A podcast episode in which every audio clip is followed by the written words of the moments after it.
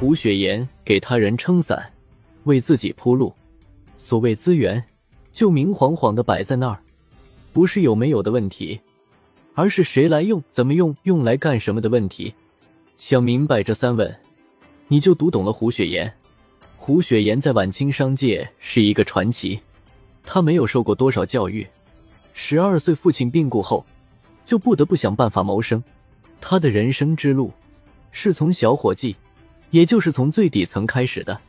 他最初在杭州的杂粮行金华火腿商行干活，后来到了杭州的信和钱庄，工作内容是打扫卫生和倒夜壶，直白的说就是杂役。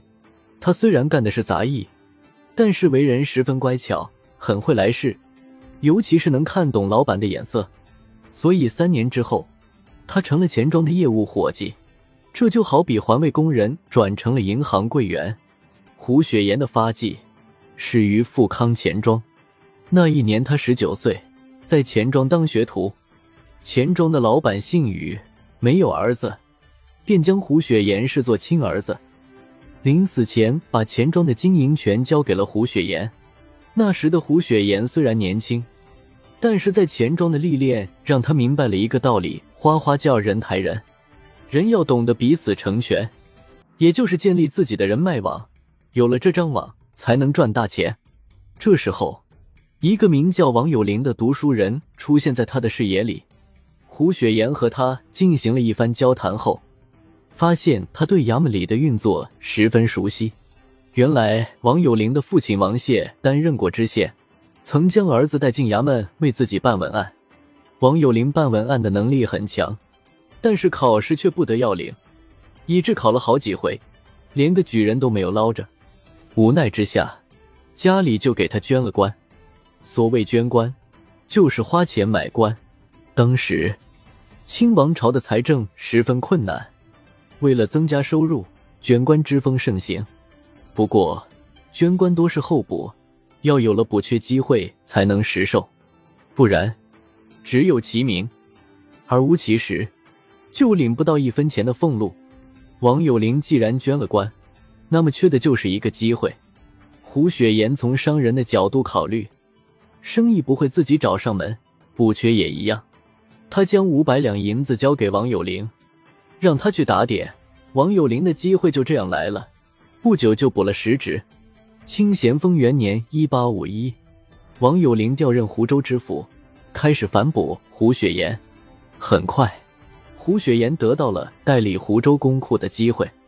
所谓湖州公库，也就是当地的财税收入，相当于拿到了政府财政管理经营权。胡雪岩先是办起私行，他用公库的现银。扶持农民养蚕，蚕产得丝后拿到杭州、上海出手，除去利润后，将公库的钱上交浙江省藩库。这个过程是不需要交一厘利息的。胡雪岩做事八面玲珑，与浙江官场上各方人物的交往日深，生意越做越大。当时他得到一个消息，浙江巡抚黄宗汉将离任。他立刻带了一船土特产和一点五万两银子直奔苏州，拜见江苏学政何桂清。此次拜访中，他向何桂清表达了两个意思：一是浙江巡抚将空缺，二是赶紧进京打点，拿下这个职位。何贵清得到内部消息，又有了资本加持，于是立刻运作，果然被任命为浙江巡抚。有了何贵清的支持，胡雪岩的钱庄、生丝、药店、当铺遍布整个浙江省，并朝全国发展。咸丰七年（一八五七），何贵清升迁两江总督，王有龄也成为江苏布政使。有了此二人的支持，胡雪岩的生意在江浙一带无往不利。胡雪岩的飞跃性发展，得益于一八六零年英法联军的入侵。大量的募兵经费被存入他的钱庄。当时王有龄已调任浙江巡抚，他将办理粮草、军械乃至浙江省的漕运等事务都交给了胡雪岩。可以说，胡雪岩掌控了当时浙江省一半的财政。当然，生逢乱世，难以避免风险。关键在于如何掌控风险。咸丰十一年（一八六一），太平军攻破杭州，王有龄自尽，何桂清早已逃跑。从表面上看，胡雪岩的两大靠山都倒了，但是山可以崩，人也可以动。左宗棠出任浙江巡抚后，胡雪岩很快又搭上了他的线。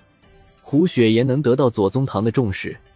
一个很大的原因在于他的理财手段。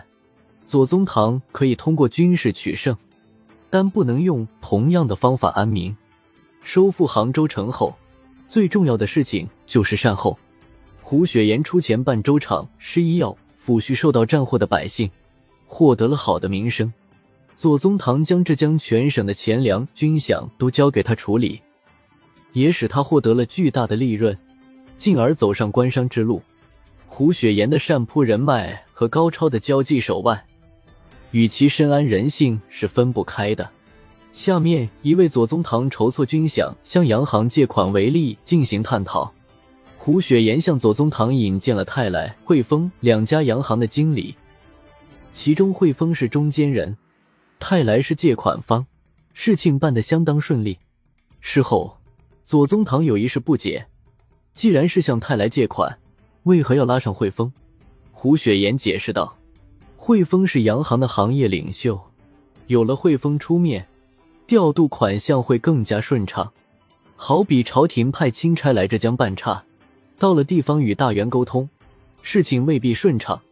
但这时候左大人一出面，不但地方上配合，朝廷也认可。这一顿彩虹屁，即便是左宗棠，也难免落入沟中。”当时清廷向洋人借款，要以海关税收为抵押，也就是需要海关出具税票做担保。由于胡雪岩的生意大、信用好，重要的是钱庄确实有大量银子，故而洋行免了这道程序。当左宗棠询问这一道流程时，胡雪岩并不显摆自己，而是将此归功于左宗棠在外国人心目中的分量。同治十一年（一八七二）。胡雪岩的资本达到两千余万两，他不但掌控着多个行业的生意，还购置了万亩良田。左宗棠向朝廷奏报他的功劳，他被授予江西候补道，赏穿黄马褂，成为真正的红顶商人。左宗棠率军出征，实际上已经脱离了胡雪岩的商业基本盘浙江省。不过，胡雪岩的目光更加长远。他积极满足左宗棠的军事需求，解决军械、粮草和药品短缺等问题。当时，向上海的洋行借款十分艰难，因为英国人对左宗棠的西征持观望态度。不过，胡雪岩转变思路，向借款利率最高的英国人借款，这使得英国人的态度发生一百八十度大转弯，不但给予金钱支持。还为西征军提供了大量快枪。胡雪岩先后主导向洋人借款一千八百七十万两银子，从而解决了西征军的军饷、粮秣和军械问题，保证了左宗棠军事上的成功。胡雪岩的成功有时代的原因，但更与其个人有着莫大关系。无论是对王有龄、何贵清，还是左宗棠。